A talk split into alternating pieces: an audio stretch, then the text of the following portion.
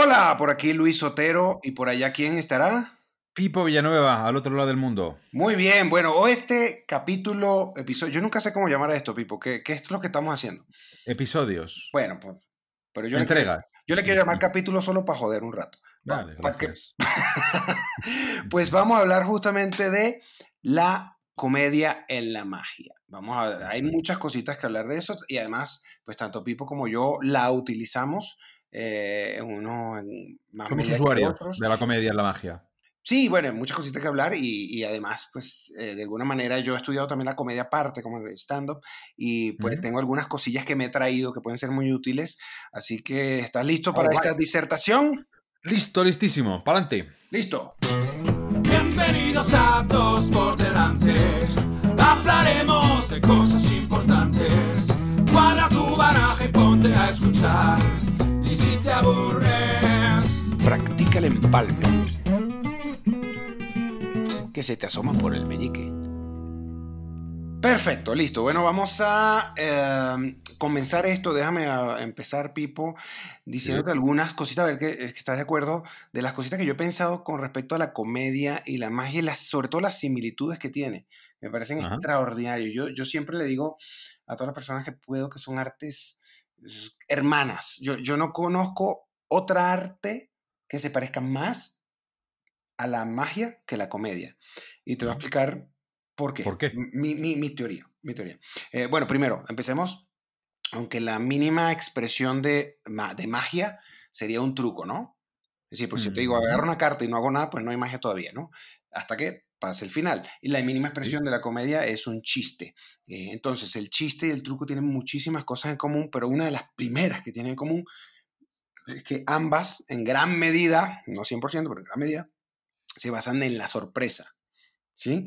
Tanto el chiste, si Ujú. analizamos la estructura de un chiste, sabemos que es llevar tu mente a pensar una cosa y ¡pum! volteártela y ahí es el momento que el cerebro hace cortocircuito y genera la risa. Y para mí, cuando yo me puse a analizar esto, porque después, eh, después viéndolo y estudiándolo y trasladándolo a la magia, me di cuenta que esa es la razón por la que cuando hacemos un, un efecto de magia, un truco de magia, y, Ujú. y- y hacemos la revelación o lo que sea que vayamos a hacer, genera risa. ¿No, no te ha pasado que dice, pero si esto Sí. no es cómico? Y la gente, "Ja, ja, ja, esta es tu carta, y la gente, oh, se caga de risa, y tú, pero ¿qué es esto?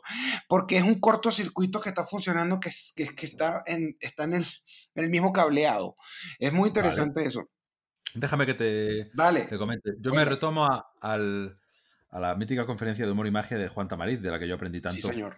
Se trata, eh, yo no sé si es tanto la, la sorpresa el, el denominador común como el, el relajador de tensión. Los dos relajan la tensión. Sí. El, el punchline, el chiste, relaja la tensión y el efecto mágico relaja la tensión. De hecho, tanto es así el- la risa como relajador de tensión que a veces te ríes para relajar la tensión aunque no ah, suceda nada Exacto. gracioso, ¿no?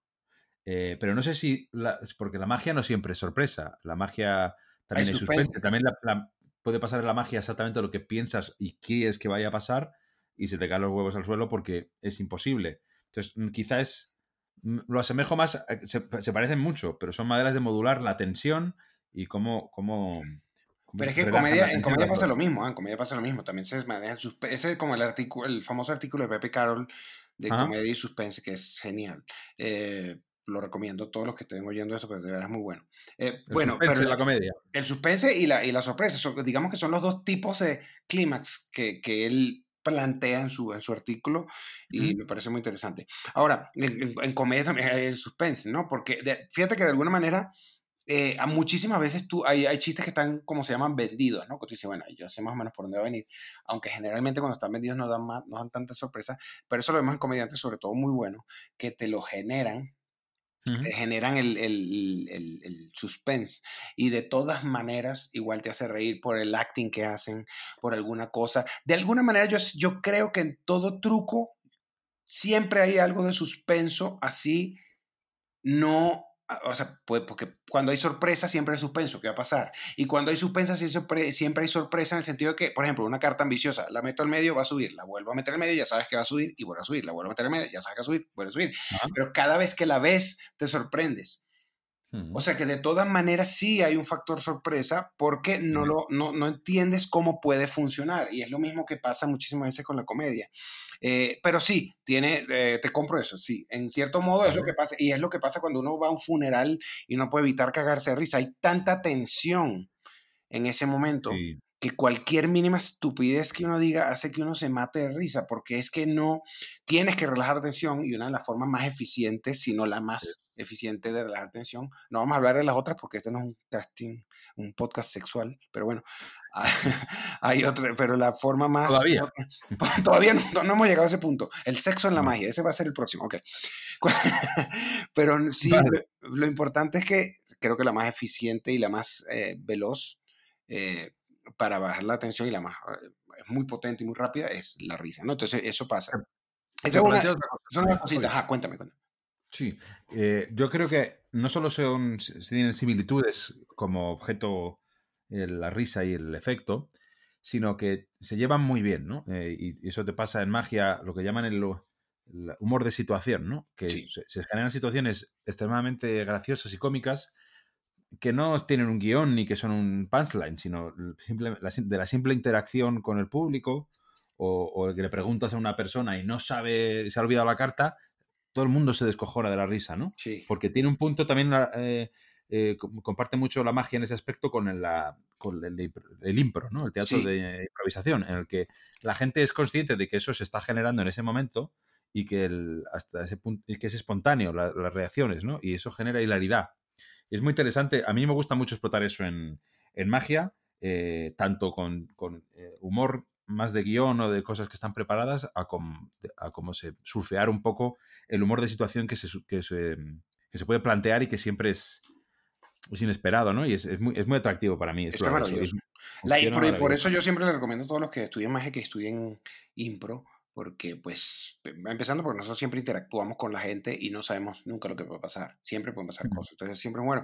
Pero fíjate que yo me puse a analizar eso que tú estás diciendo y mira, mira qué interesante. Eh, resulta ser que tú sabes que la estructura básica de un chiste es, eh, eh, digamos que la premisa, que es la parte no cómica, por decirlo de una manera, y el remate. ¿Así? O sea, el, el setup y el punchline. Eso, la premisa es todo lo que va. En, cuando la comedia es situacional, lo que termina sucediendo es que la premisa sí existe la misma fórmula. El tema es que, porque a lo mejor simplemente alguien se le olvidó una carta, como tú dijiste, o pasó cualquier cosa. Pero la premisa es todo lo que está sucediendo. Es decir, tú pudieras convertir eso en un chiste. El otro día estaba en un show y le pregunté a una persona que se pensara una carta y entonces justo al final a la persona se le olvidó. Entonces, o sea, es decir, hay una sí hay una, sí hay una estructura de chiste. El problema es que la estructura de chiste está implícita en lo que está pasando.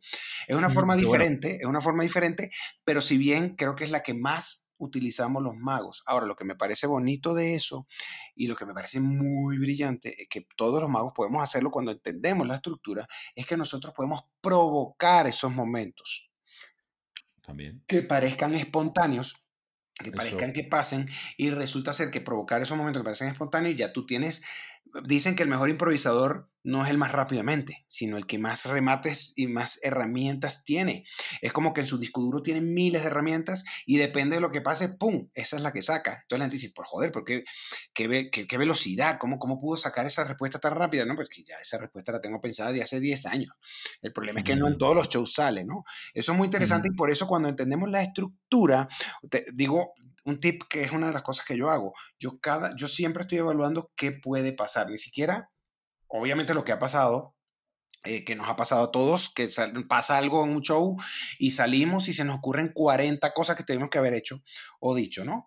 Pero eso quiere decir que ahora tenemos 40 remates para la próxima vez que nos salga. Bueno, eso lo podemos hacer, eso lo podemos crear ficcionalmente en nuestra mente diciendo, ok, ¿qué pasa si yo hago un espectador y no quiere salir? ¿Qué pasa si yo saco un espectador y está amargado? ¿Qué pasa si hago un espectador y no conoce las cartas? ¿Qué pasa un espectador y se le olvida la carta? ¿Qué pasa un espectador y no me quiere ayudar? ¿Qué pasa un y, y, cada una de esas cosas puede tener un remate. En la medida que más herramientas, si conocemos la estructura de la comedia, podemos entender un poco más cómo podemos rematar esas premisas que se nos dan.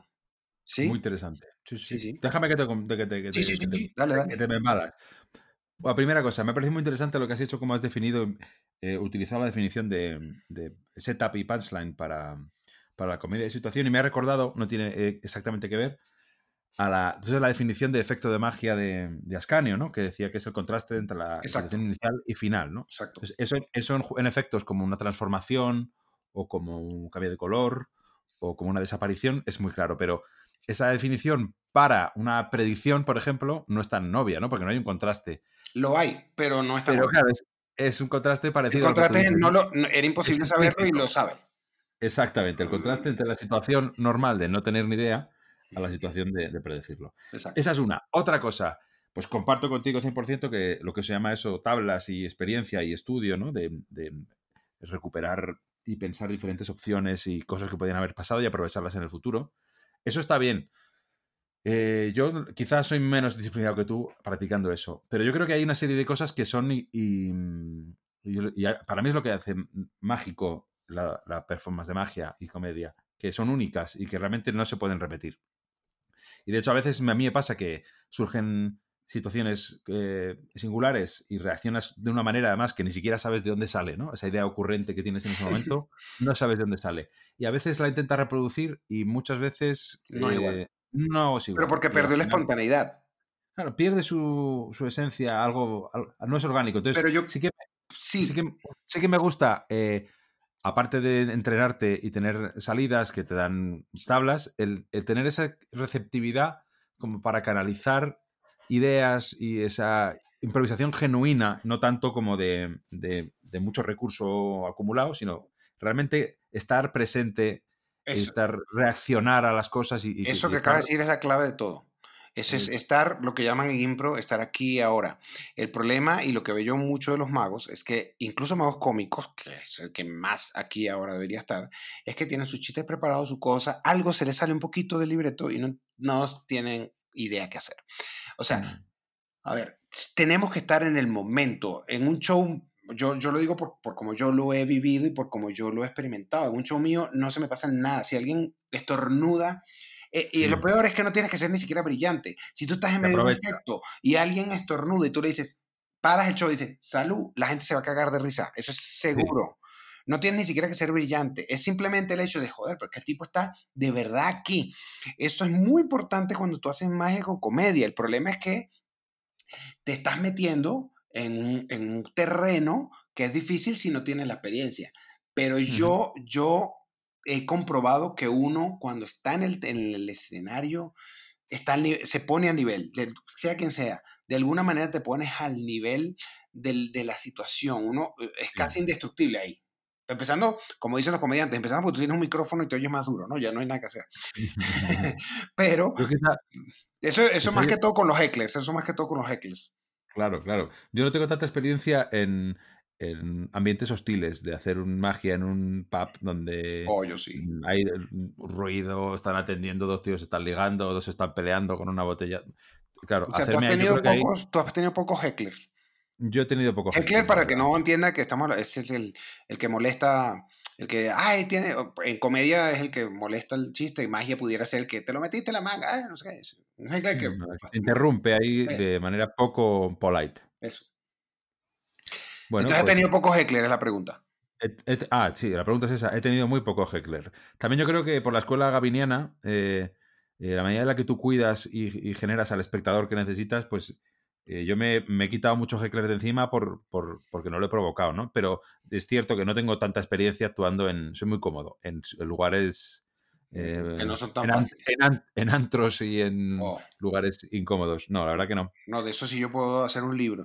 O sea, hay cantidad de barbaridades increíbles y tienes que saberlo. Eso es lo que te ha sumado guerrero, es lo que, que se llama Hmm. pues, en guerrero, que dice, donde a mí me paren, yo sé que, lo- yo sé que voy a manejar la situación para mejor o peor, pero porque, porque yo he estado en todas esas situaciones y sé cómo manejarlas. Eh, igual eso no, que, eso no te hace mejor o peor artista. Eso creo que tú lo dijiste en un, creo no, lo dijiste en un podcast anterior, de, creo que fue de Alberto, de Sí. Figueredo, que hablaste, sí. Eh, eso está muy bien, eso me parece extraordinario para un mago worker como es él, como soy yo. Pero en muchos casos, eso no te hace mejor artista. Por ejemplo, yo estoy seguro, yo estoy seguro que René Laván lo interrumpían y se emputaba y paraba el show. y, eh, ¿Entiendes? Y eso no lo hace, o sea, es decir, esto no hace me- mejor o peor artista, simplemente hay diferentes tipos y hay diferentes Ujú. eh, cosas que uno busca en la magia, ¿no? Y, y en el arte y Ok. en pues, pues, el que quiera ser más guerrero por un tema de lo que, que, sea, pues a mí me gusta, a mí me gusta, pero también por la comedia, me gusta pararme frente al público y que me lo... A mí me gustan los retos, a mí me gusta si un truco me sale mal, a mí me gusta ver qué carajo es lo que voy a hacer, a mí me gusta ponerme en esa situación porque yo sé que me lo disfruto y me pone, en, en me pone la mente a trabajar, me, saca de mi área de confort, pero, pero también es la forma donde pruebo todas las, las herramientas que mil años he pensado, que ¿qué pasa si me pasa esto? ¿no? Yo te, se lo recomiendo a todo el mundo, eh, porque ¿qué pasa? La mayoría de los magos hacen comedia, hacemos comedia, la mayoría, aunque sean unos gags, pero no entendemos bien exactamente cuál es el mecanismo que está funcionando. Yo descubrí, estudiando la comedia aparte, porque además yo no estudié la comedia para la magia, yo, estoy, yo, hago, cuando, yo cuando hago stand-up, ni siquiera digo que soy mago, es stand-up puro, y ya. Y cuando lo hago, eh, cuando lo hice fue que empecé a trasladar las cosas y aprendí tantas cosas. O sea, yo de verdad le recomiendo a cualquiera que mm. estudie, eh, recomiendo específicamente el libro de Comedy, Bible, Comedy Bible de Judy Carter, que además, curiosamente, es una mujer que fue maga. ¿Tú sabías eso? El, ah, el, libro, más importante de comedia, o sea, más importante no, pero como, como el considerado el más acuérdate que no hay mucha bibliografía porque ten en cuenta que la mayoría de la bibliografía de magia es de trucos y en comedia tienes que hacer tus propios chistes, por lo tanto no hay el libro de, si hay los libritos de chistes, esos que venden por ahí, pero en condiciones normales no, tú no puedes decir ese tipo de chistes, ¿no? En. Entonces, eh, eh, cuando empiezas a entender la estructura, puedes también empezar a, hacer tus propios trucos, eh, tus propios, igual, que, igual que los trucos, lo mismo, igual tus propios chistes, y la satisfacción que da cuando tú haces un chiste tuyo que se te ocurrió a ti. No es el chiste de, dime ya cuando quieras, ah, pero tiene que ser antes que termine, es roja, no, entonces es negra. Eh, o sea, cuando dices algo de verdad que sea tuyo, algo que es diferente, uy, la satisfacción que da es, es para mí, yo no sé si es que yo amo tanto la comedia como la magia, eso es una cosa que tengo que reconocer, pero es como, es, es como de verdad cuando inventas un efecto y, la gente se muere. Es igual. Eso, eso está muy chulo. Eh, es una satisfacción. A mí me, fascina. Yo no tengo, no tengo pendientes hacer, hacer stand-up puro, ¿no? Pero sí te quiero decir un, libro, no sé si lo conocerás tú, se llama Cómo orquestar una comedia. ¿Cómo? Que, Cómo orquestar una comedia, de John Borhaus. Ese libro me, rompió la cabeza. Él habla de, de toda comedia es verdad y dolor. Esa, combinación en, esos, proporciones tiene que tener de las dos, ¿no? Si una cosa es verdadera, y es dolorosa, eh, tiende rápidamente porque es el, de la comedia al drama, eh, gira muy rápido, ¿no? Entonces, a mí me flipan los stand-up comedian como, como a ti, el Louis C.K., Bill Burr, el Chappelle, esta gente que, que no hace chistes, no hace one-liners, se pone ahí y, cuenta cosas que ellos, ellos entienden que son desde un enfoque cómico, porque siempre es, lo buscan, pero son cosas que son verdaderas y, muchas veces son dolorosas, ¿no? Sí. Y, es, eh, yo ahí, es, es la, el stand-up que más me, más me llena. Luego también hay one-liners, hay gente que, sí. observacional, observacional, que se llama, que es como, bueno, ¿por qué los bombillos hacen esto y ya? ¿No te ha pasado nunca? Que, sí. bueno, eso es que los, los, los comediantes estando odian eso, ¿no? Es como, ya, pues ya basta de decir eso. Pero es porque es una forma como muy sencilla de, de, de, conectar con la gente. ¿No les ha pasado? Ah, sí me ha pasado. Bueno, ya, ya se ha descubierto que con que simplemente que lo digas ya está bien, ¿no? Eh, pero, pero fíjate que la comedia, cuando empiezas a estudiar un comediante, te empiezas a dar cuenta que el 90% de la comedia parte de sentimientos negativos. De hecho, en el mismo, la Biblia de la comedia dice, la, una de las mejores maneras de buscar premisas para sacar remates es buscar cosas que parezcan estúpidas, cosas que te den rabia, cosas que te den vergüenza, cosas que te den miedo, y eso es lo que va, defectos personales que tú tengas. O sea, todo parte, si te fijas, como que la búsqueda parte como de lo negativo y de ahí es que se le saca la comedia, ¿no? Entonces es muy interesante como la comedia de alguna manera es algo que lo bonito que tiene es que convierte algo negativo en algo, no digamos que positivo, pero por lo menos eh, cómico, ¿no? Pero ahora vamos a meternos en la magia. Bueno, dime, Déjame termina. Dos cosas te digo. Paralelos con, con la magia cosas que se parecen en la comedia y en la magia. Yo creo que un buen mago no es precisamente quien, quien oculta cosas, aparte, a pesar de la reputación, ¿no? Yo creo que un buen mago es aquel que va a saber y, y muestra cosas, ¿no? Y te muestra su mundo y te inunda, ¿no? Entonces, un cómico es un poco lo mismo, ¿no? Eh, te tiene que, tiene que abrir eh, su mundo y es lo que es atractivo, ¿no? Entonces se trata más de, de, exponer. Y te planteo una cosa que es la magia en, la comedia, que para mí es, me hace... Pero ahora ya va, que ahora me abriste un tema que quería comentar algo que está muy bueno. Oh, Mira, yo creo que los, los comediantes, de hecho, son los reyes de abrirte su mundo. Y yo creo eh, y esto que he dicho es lo que a mucha gente que, pues, que simplemente creo que es por desconocimiento o por estupidez, no, no, no quiere aceptar. La comedia hoy día, y eso es algo que hay que aceptar, es algo mucho, mucho más comercial, tiene mucho más éxito y está, para mí está mucho más avanzada que la magia. ¿Por qué? La razón por qué, o sea, ¿cuántos magos llenan un teatro? ¿Y cuántos comediantes llenan un teatro? Eso es mundial, es una cosa que, es así.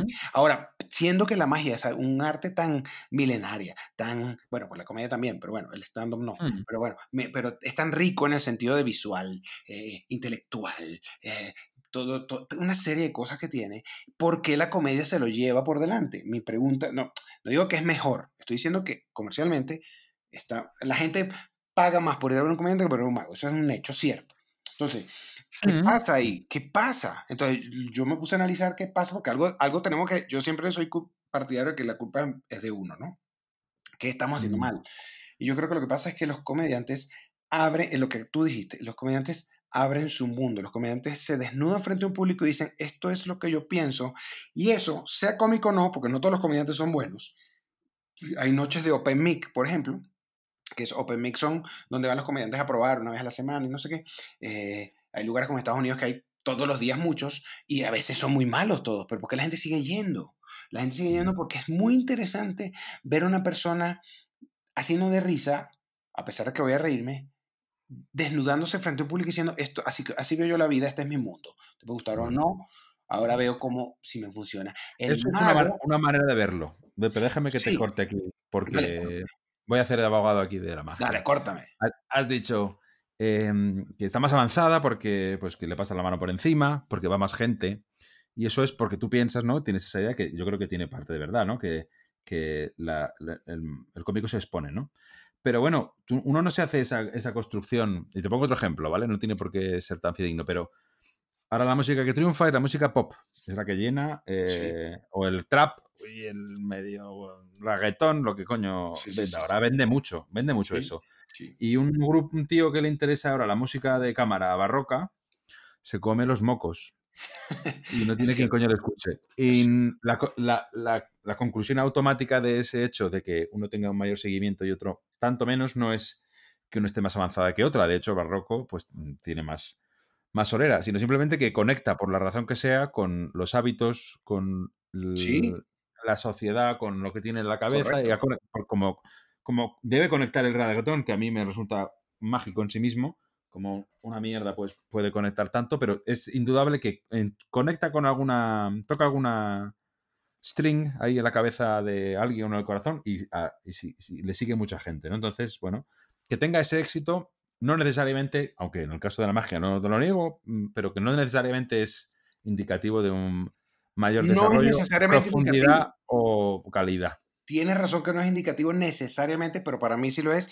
Y te voy a explicar por qué. Porque ahora te pongo la otra parte, que es la de los magos. La mayoría de los magos, no estoy hablando de los que son, obviamente, acuérdate, tienes que salir del mundo porque tú, ah, ten en cuenta que tú estás en España, en un lugar donde hay muchos magos de muy buena calidad, aunque también hay de todos. De también hay paquetes. ¿eh? Sí, sí, pero eh, proporcionalmente se puede decir porque, bueno, tienen una escuela muy avanzada, pues es diferente, pero, eh, por ejemplo, en Latinoamérica es, es difícil, un país, eh, generalmente hay un mago bueno, un país o dos.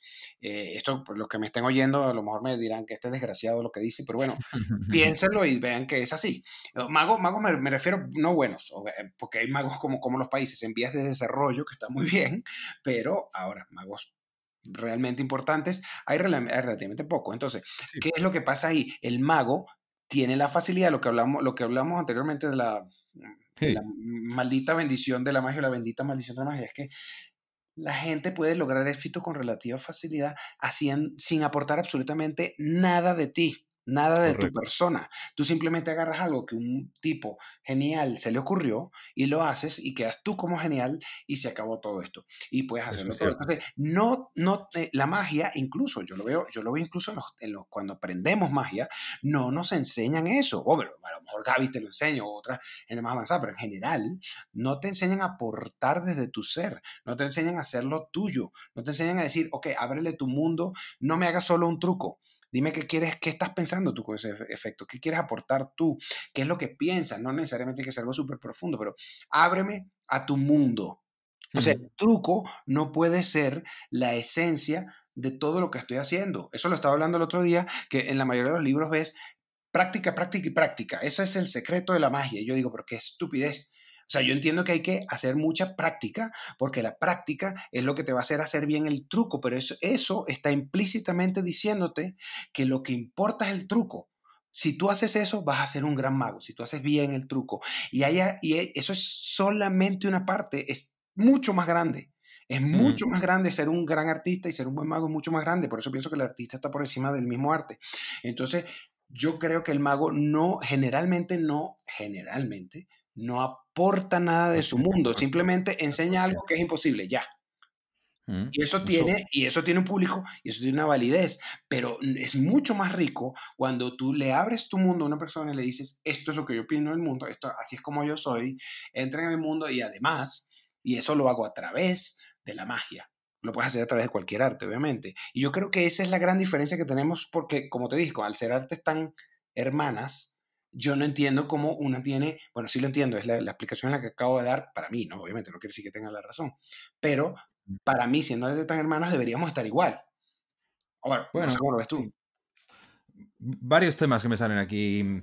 A ver, tienen, son, yo creo que es más fácil en muchos sentidos la, la comedia, tanto para el, desde el punto de vista práctico del comediante, se va con un micro y recorre el mundo, ¿no?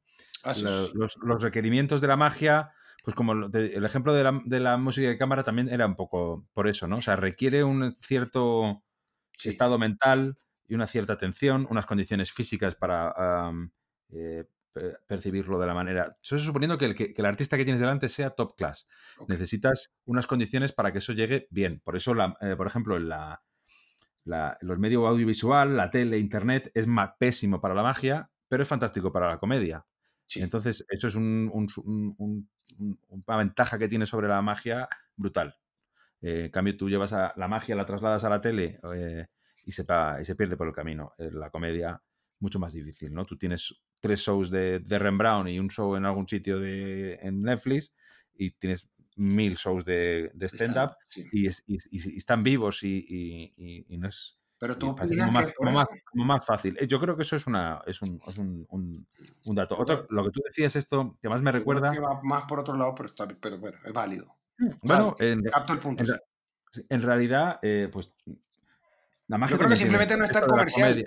Eso es todo. La gente no está tan interesada en ver un show de magia como está hecho- interesada en ver un show de comedia. Por la razón que acabo de decir. Yo, eh, eh, Netflix y todas estas son totalmente comerciales y capitalistas, y no lo estoy diciendo en más sentido de la palabra, porque yo soy muy capitalista, pero es cuál es el problema. O sea, ellos simplemente dicen, ok, ¿qué es lo que la gente quiere ver? Esto, bueno, vamos a darle esto. Dentro de todo, me arriesgo dentro de lo que yo sé. Yo creo que la gente simplemente no está interesada en ver demasiados shows de magia porque si estuviera interesada o muy interesada, créeme que Netflix no es tonto y los pondría. Pero es que no funciona la magia igual en Netflix que la comedia, creo que está diciendo. Eh, la experiencia que tú vives en un teatro, en viendo un show de magia, y la que vives viendo ese show de magia a través de Netflix, no Pero es pasa igual que la comedia. Ahora, ¿ah? yo creo que la magia un por- comediante en vivo es, no tiene nada que ver con verlo en un video. Bueno, no es, lo, no, es, no es lo mismo, pero yo creo que sale más perdiendo la magia. No es lo mismo, pero sale perdiendo mucho más la magia No lo en, sé. ese, en- en ese tránsito. Esa Puede es ser, una. puede ser.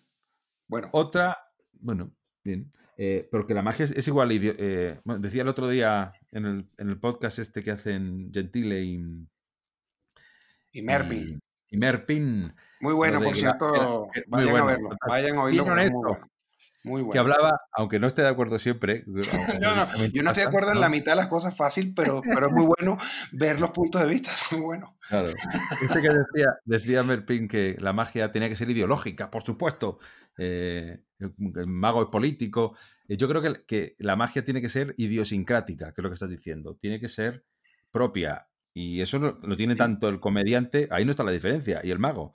O un buen mago es quien eh, René Laván, eh, David Williamson, eh, Claro. Fred Kapps. eh, Pero la- ¿cuántos su- magos su hay que y eso? su mundo, bueno, pues es que los que son muy buenos y excelentes son siempre una extremadamente extrema minoría. Exacto. quienes- Pero en comedia hay en- en más. todo. Pues porque En hay más comedia hay más. Es- Porque no hay más creo. gente que se gana la vida de comediante que de mago. No, estoy seguro. Creo que hay un mayor margen.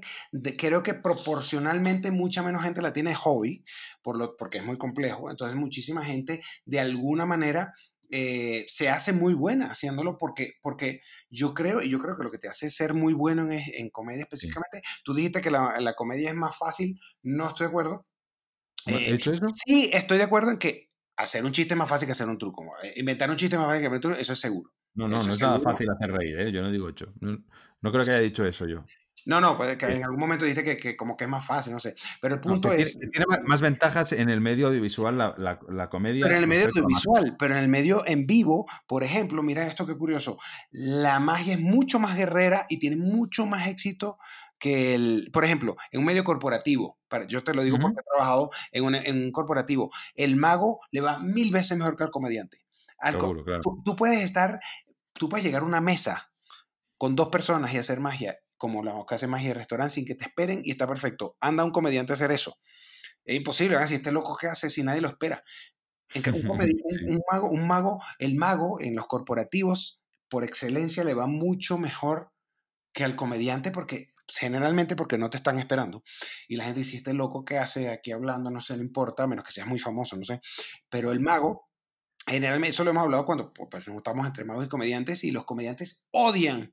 De hecho hay muchos comediantes que en sus especiales incluso hasta hablan de eso no Eh, odian los Sí. corporativos porque les va para la mierda.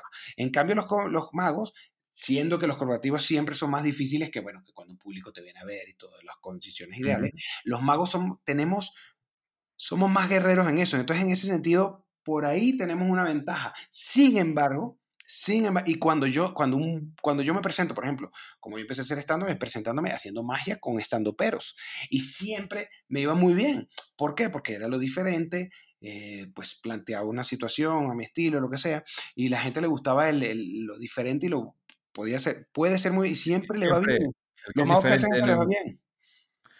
Déjame que te cuentes. Siempre que el que es diferente, el malabarista en el, en el show de magia es el que destaca, Aparte, el sí. cómico, el, el mago en el show de comedia, pero yo te compro que el, el mago tiende a ser más cómodo porque eso que hemos hablado, que se puede apoyar en el talento ajeno de manera más, más fácil que un comediante. Entonces yo creo que eso tiene que curtir y la gente que sobrevive por la ley del más fuerte eh, en la comedia, pues ha tenido que desarrollar herramientas y- y Increíble. y, ta- y talentos, porque eh, no te deja sino sobrevivir. Un mago sí que se puede permitir ser mediocre y que le contraten y vaya a sitios. Yo he visto cantidad de magos mediocres sí, sí. eh, que siguen ahí y se ganan la vida con ello, ¿no? Sí. Eh, parece más difícil si un, vas un comédico no, no se ríe ni Dios, pues no sé cuántos, cuántos shows aguantas ¿Cuántos antes más de, abandonar el, el sector. Yo te compro que, que eso sí que puede ser un, un diferencial. Bueno, pero eso por mayor- lo mismo que hablamos, ¿no? que está De más que al estar, al, estar, al estar apoyado en un clásico, pues por muy malo que seas, pues vas a tener una reacción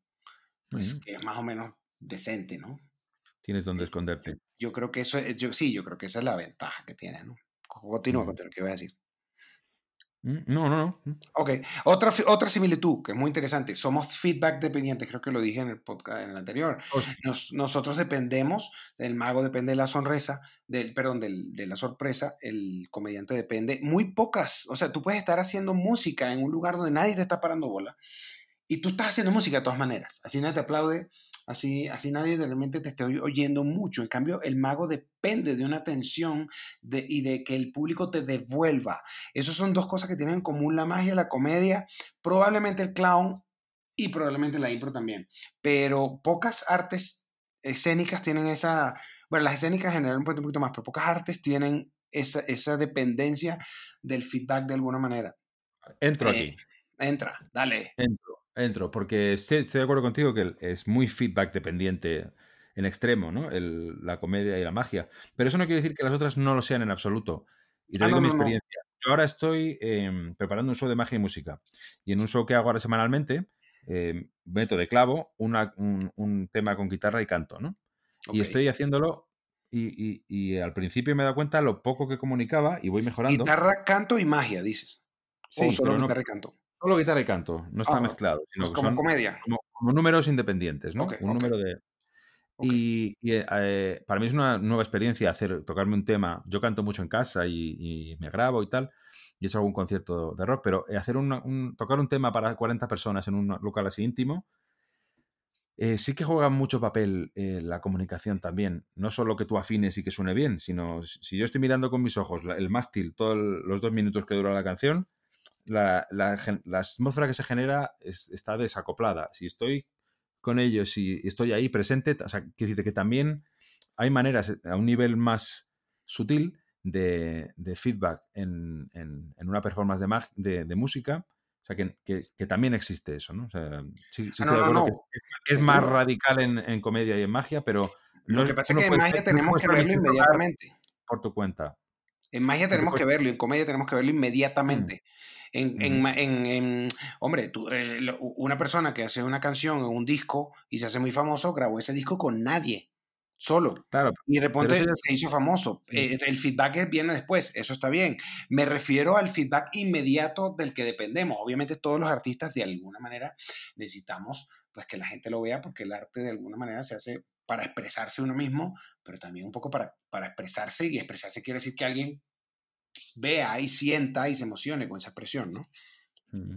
Pero un, un show, e- es artificioso un disco de, de música. O sea, antes del disco de música es la actuación de música. Eso vino después.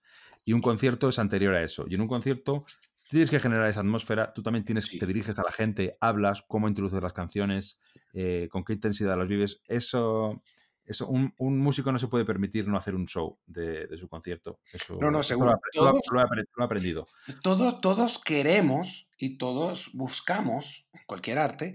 El tema es que no dependemos 100% de eso como de la forma que depende un mago o un comediante. Eso me refiero. Obvio, obviamente cuando tú vas a ver un concierto de alguien, pues, pues es la locura, ¿no?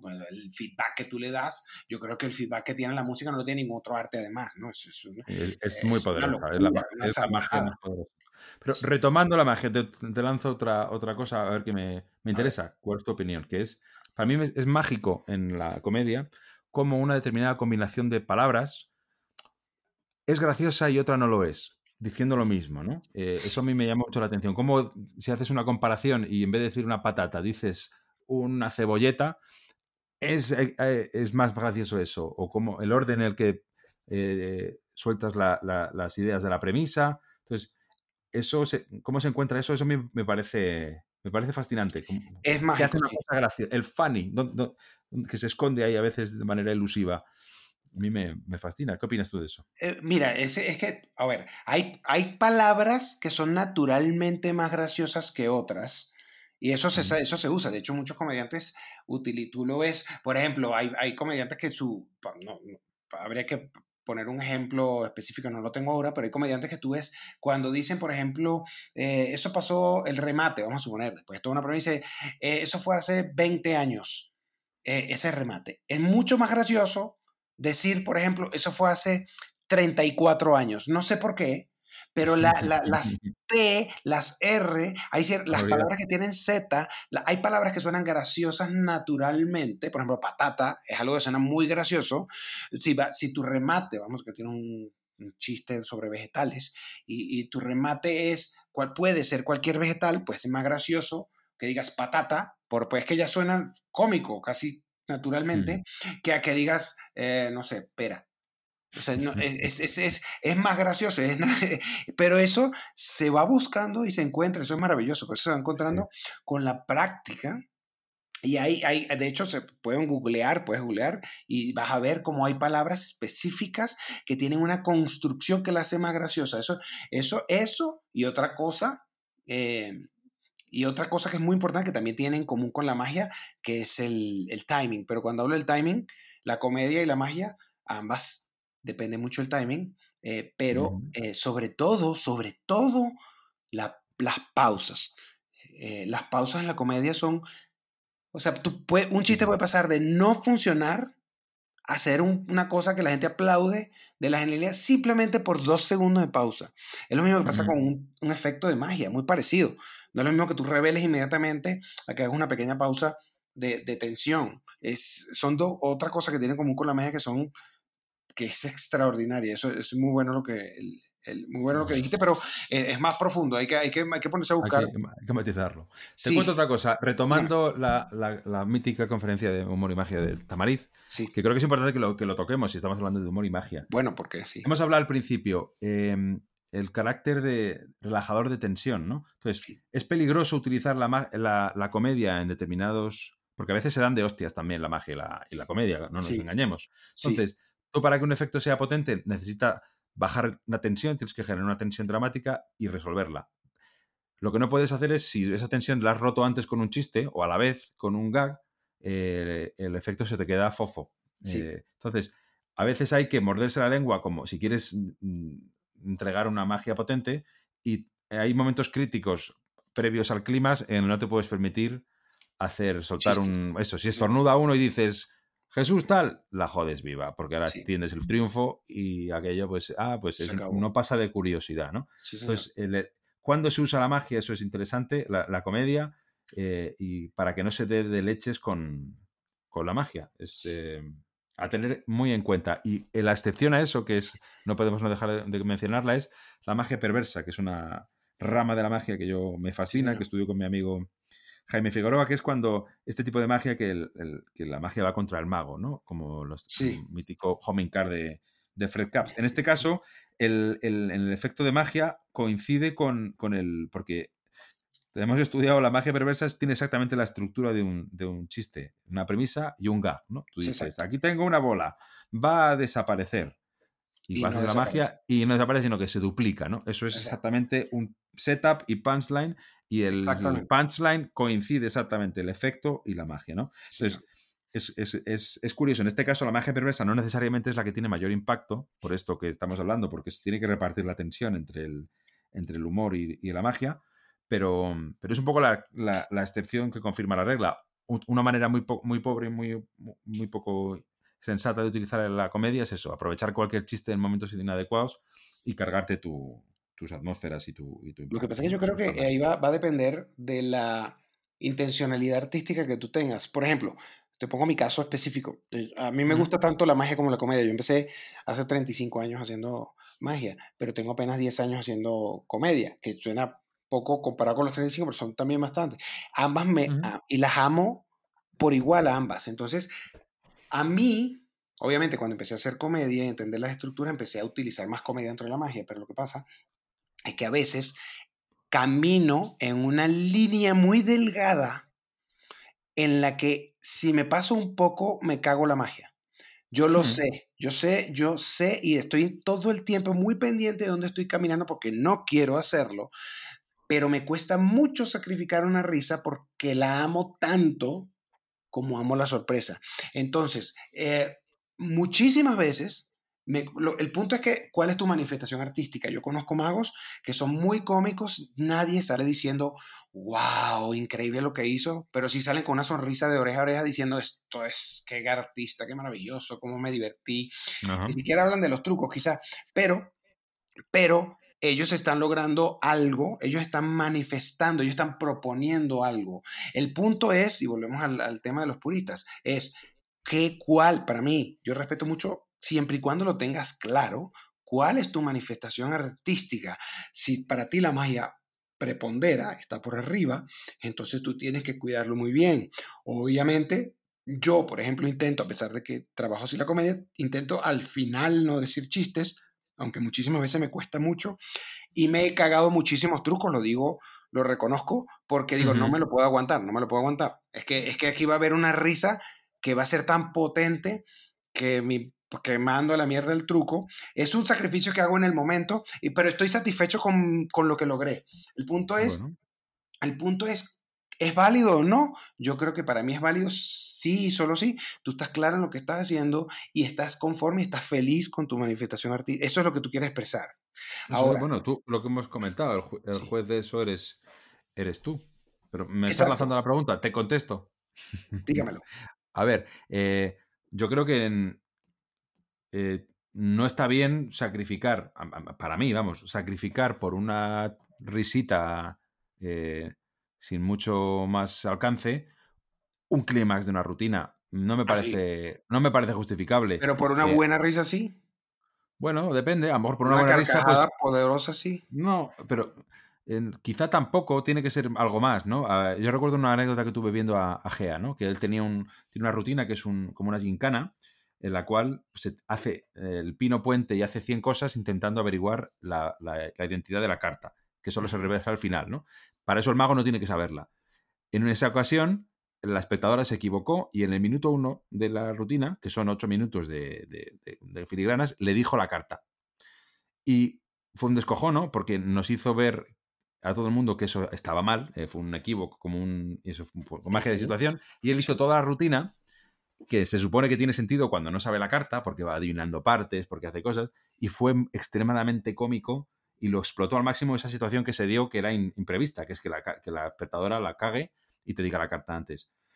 Pero la rutina esta yo la he visto otras veces y, para que se rían, eh, provocarlo posiblemente no funcionaría y porque conseguir una risa yo no me cargaría esa rutina, pero en esa situación se generó una, una cosa que no tenía vuelta atrás y la única opción era ir para adelante y, sacar lo más posible, lo, lo- mejor de eso. Entonces eso me parece bien, no, no lo critico, pero eh, por una, generalmente, por un una risita, cargarte un clímax, pues ya me Sí, gusta. por una risita no. No, lo, no lo veo. Estoy de acuerdo, intento hacerlo, pero muchísimas de mis rutinas están estructuradas de tal manera que son cómicas de principio a fin. Eh, lo que sucede al final es que intento que sea mágico, y, pero el equilibrio.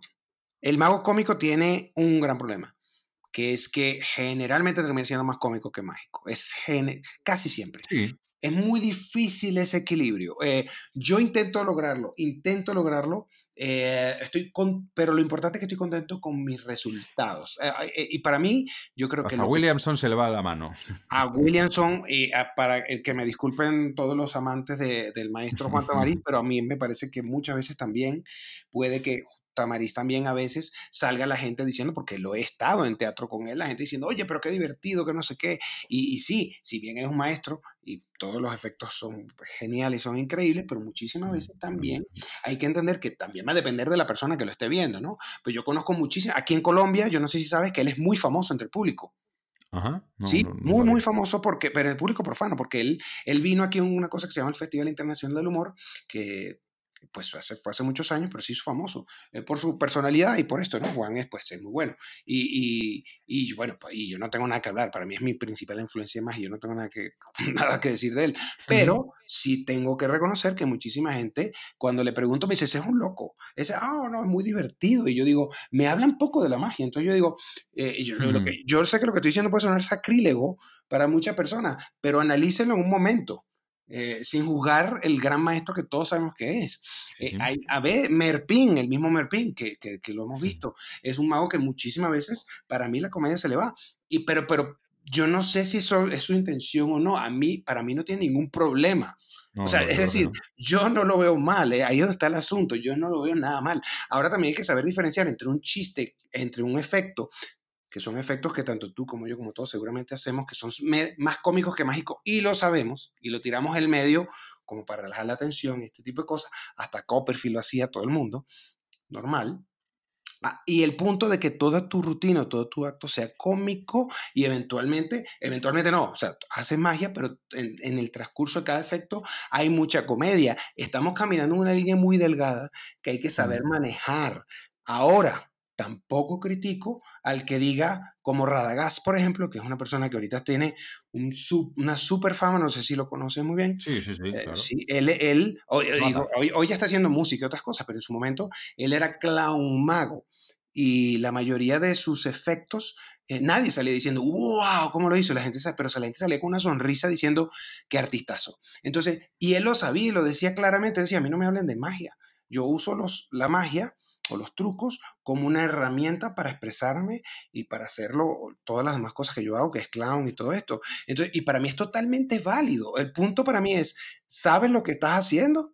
Y estás Totalmente. conforme y feliz con lo que estás haciendo. Eso para mí es la esencia de todo. Ahora, Para mí- condenar a alguien, condenar a alguien, como he visto muchos diciendo, no, es que ese mago con, la magia, con la comedia se caga la magia, pero, pero ¿cuál es el problema? O sea, culpa, yo no le veo ningún problema, eh, porque me da la sensación que piensa que se está desprestigiando la magia por eso, y yo no lo veo así para nada. Hay que ver, hay que ver el caso por caso, pero para mí, como tú dices, la brújula no es ni el humor ni la magia, ¿no? Sino es qué es lo que mm, ayuda mejor a trasladar mi mundo y mi idea y mi... Si, es a través de un, chiste o a través de un efecto o a través de, un, de una frase. Pues Exacto. Entonces, por eso tú, es inseparable. Tú no te imaginas a, a Merpin quitándole las burradas que dice. no puede, que no sería él. ¿Te lo pierdes todo? No, no tiene sentido. Es que tiene que ser así. Igual que no te imaginas a René sin, sin ser poético y poniéndose cómico. O sea, cada quien con su personalidad. Eso es lo que. Eso, eso para pero, no todos somos Merpin y René Eso es medirse, es como. Pero, pero, pero, no, pero no quiere decir que seamos menos. Todos somos, porque tú no eres Merpin y René porque tú eres Pipo, y Pipo tiene una personalidad que no es la de ninguno de los dos, y es la que tú tienes que tratar de proyectar.